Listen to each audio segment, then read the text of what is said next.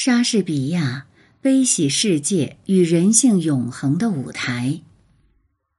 他处在纵情的狂欢与冰冷的现实之间，不受常理约束，完全被巧合支配，但偶尔也会出现奇迹。这里是宁小宁读历史，我是主播宁小宁。今天我们来分享世界戏剧日，纵情狂欢与冰冷现实之间。文章来源未读。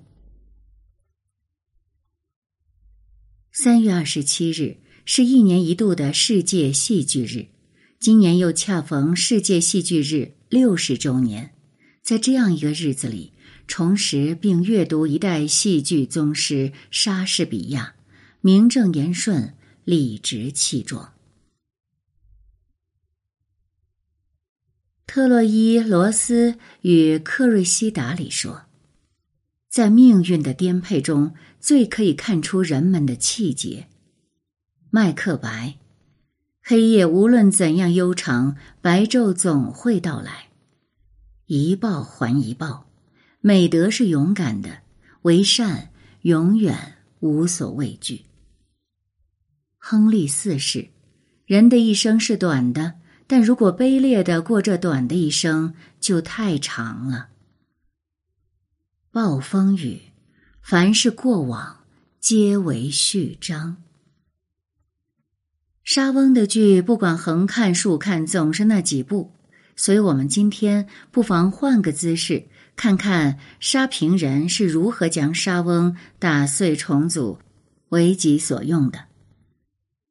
我们为什么要庆祝戏剧日呢？世界戏剧日由国际戏剧协会创立，每年都会组织不一样的区域和全球性的戏剧沙龙、表演活动、游行等来庆祝，旨在促进国际戏剧人之间的跨文化交流与协同发展。而一以贯之的保留节目，则是会邀请一位戏剧界名人献词。今年的献词人是来自美国的戏剧歌剧导演及戏剧节艺术总监彼得·塞拉斯。他在献词中提出：“我们该如何捕捉当下生活的深层次变化？这一萦绕在我们大多数人脑海中的问题，并从个人角度给出了解答。戏剧是生存的艺术体验形式。这种体验。”不仅是对演员、观众而言，对作者也是如此。牛津大学文学教授彼得·康拉德在评价莎士比亚创作时提到，莎翁特别在意作者与演员的区别。他说：“作者躲在演员背后，笔尖无声的流泻出另一个我要说的台词。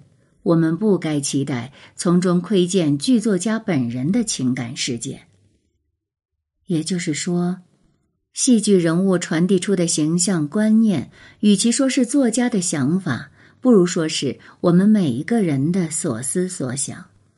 剧中人即你我他。然而，疫情之下，世界的面貌已然天翻地覆，我们的生活方式和习以为常的艺术欣赏方式都被迫改变。如今，我们已不需要肤浅的娱乐。我们需要团结，需要共享，并大力培育这种共享空间。我们需要在不受干扰的空间里深入聆听，并达到真正的平等。而现实状况与人类精神需求之间的不对等，又使得我们太像哈姆莱特，因为每个人都多少体会过哈姆莱特经受的精神折磨，所以尽管人们常说。一千个人眼中有一千个哈姆莱特，倒不如说一千个人就是一千个哈姆莱特。从这个意义上来看，戏剧给了我们生病的空间，但同时也给了我们解药，享受自我的复杂与多面，或者是个更好的办法。那么，关于世界，我们应该关注什么？又该记住什么呢？既然已经确信了自我的存在方式，那么下一步就是认识世界，面对上面提到的问题，与其犹疑徘徊，不如任性一点、贪婪一点，不妨爽快承认：生命中发生的一切，我都想好好记住。而彼得·康拉德告诉我们，莎士比亚的语言不会错过哪怕最不起眼的细枝末节。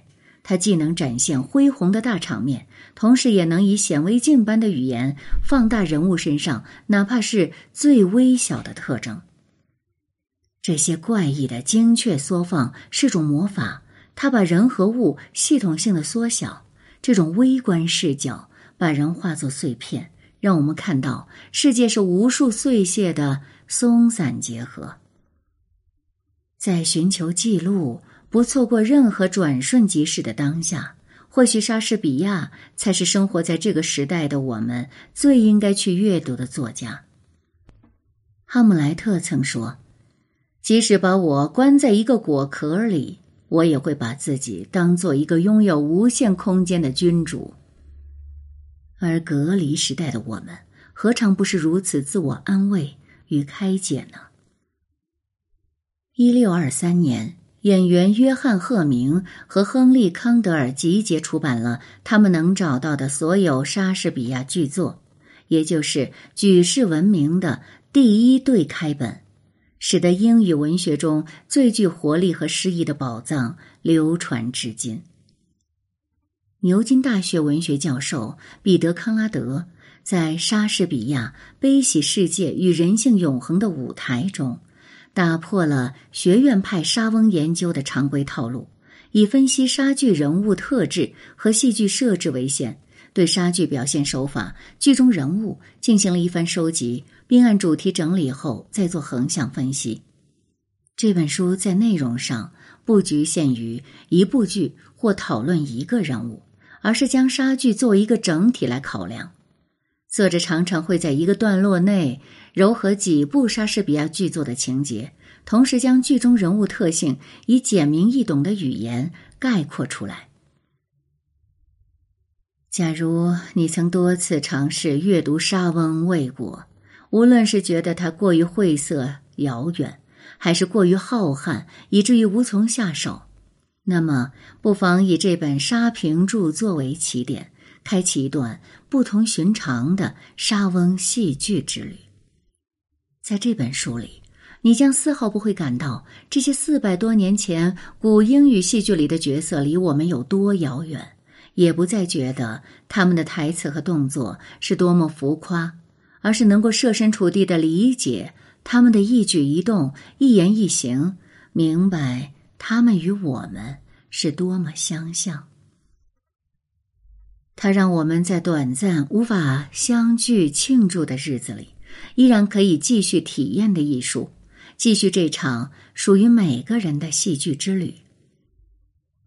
如果说阅读莎士比亚的戏剧好比攀登一座又一座的高峰，那么阅读这本《莎士比亚悲喜世界与人性永恒的舞台》，就如乘热气球旅行，从空中俯瞰群山。全景风光尽收眼底，一览无余。以此为契机，进入莎士比亚的戏剧世界。正如美国戏剧导演、艺术总监彼得·塞拉斯在今年世界戏剧日献词中所说：“去感知不同的现实，崭新的可能，另外的方法，隐形的关系与永恒的连结。”